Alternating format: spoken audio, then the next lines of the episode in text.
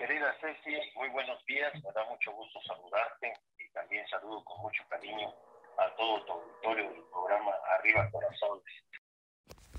El 12 de octubre tiene para los mexicanos y especialmente para los jaliscienses un significado especial. El marino genovés Cristóbal Colón, cumpliendo con un encargo especial de los reyes católicos, Fernando II de Aragón e Isabel I de Castilla, salió del puerto de Palos de Noguer en el mes de agosto del año de 1492. Cruzó el Atlántico y tras poco más de dos meses y medio casi de travesía, por fin avistó tierra. Llegó así a Guanajaní creyendo que había establecido una ruta de navegación hacia la India. El 12 de octubre de 1492, al arribar a esa pequeña isla que bautizó como San Salvador, Cristóbal Colón puso el pie de España en la tierra de nuestro continente. América fue llamada así en honor a Américo Vespucio, un cosmógrafo italiano nacido en Florencia, quien vino a desentrañar finalmente el misterio de la confusión. El continente descubierto no formaba parte de Asia. No solo eso, su descubrimiento también significó el parteaguas de las grandes épocas de la historia.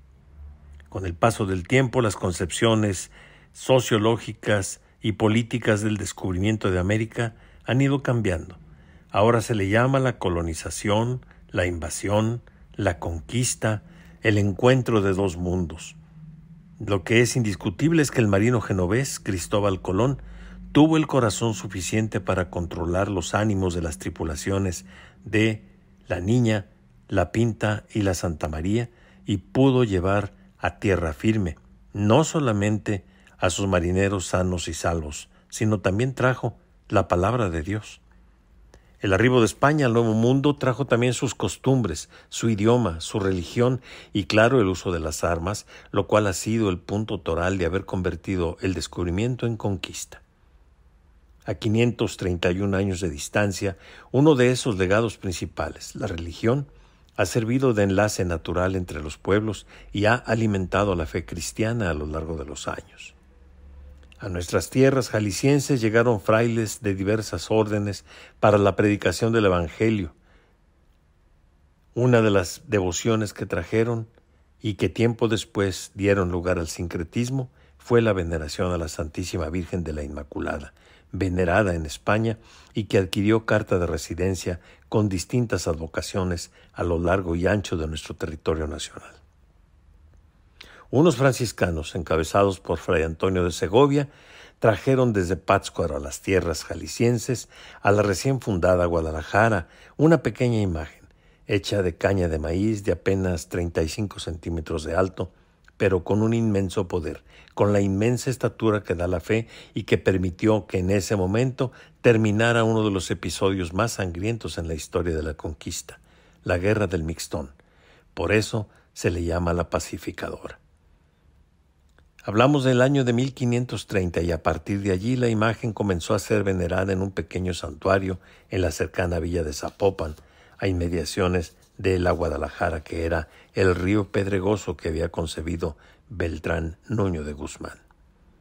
En 1695, habiéndose producido severas inundaciones y epidemias que diezmaron a la población tapatía, la imagen fue llevada de tierras zapopanas a la ciudad de Guadalajara e hizo el milagro nuevamente mismo que repitió en 1734, cuando nuevamente las tempestades hicieron estragos en la ciudad y se decidió por la jerarquía eclesiástica que a partir de allí cada año se trasladara la imagen de la Santísima Virgen de Zapopan a los templos de la ciudad de Guadalajara a visitarlos, a derramar en ellos sus gracias, y que la feligresía la acompañara en su retorno a su sede en Zapopan, cada 12 de octubre, según lo dispuso el arzobispo José Garibí Rivera a partir del año de 1951. Así, de mayo a octubre, cada año la Virgen de Zapopan recorre las calles de Guadalajara y su área conurbada. Sigue una tradición surgida 290 años atrás y regresa a su santuario puntualmente cada día 12 de octubre, que coincidentalmente marca la fecha del descubrimiento de América fechas para recordar, fechas para entender el profundo significado que tienen que va más allá de consideraciones políticas. El 12 de octubre es una fecha de gran trascendencia para el continente americano, pero también de profundo significado y sentido religioso para la región jalisciense y la de Guadalajara en particular, imposible de soslayar y mucho menos de olvidar. Licenciado, ¿cuál es su número telefónico? ¿A dónde se puede dirigir nuestro público? Eh, con mucho gusto, si tienen alguna duda complementaria, se pueden comunicar al 33 19 59 90 91. Se lo voy a repetir, 33 19 59 90 91. Ahí preguntan ustedes por Patti, que es mi asistente, y con mucho gusto yo les doy una. Correcto. Muchas gracias, Lick. Nos vemos y nos escuchamos para la próxima semana.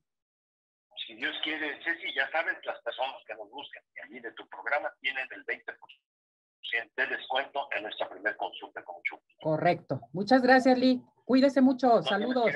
Bonita semana, Ceci. Igualmente. Gracias.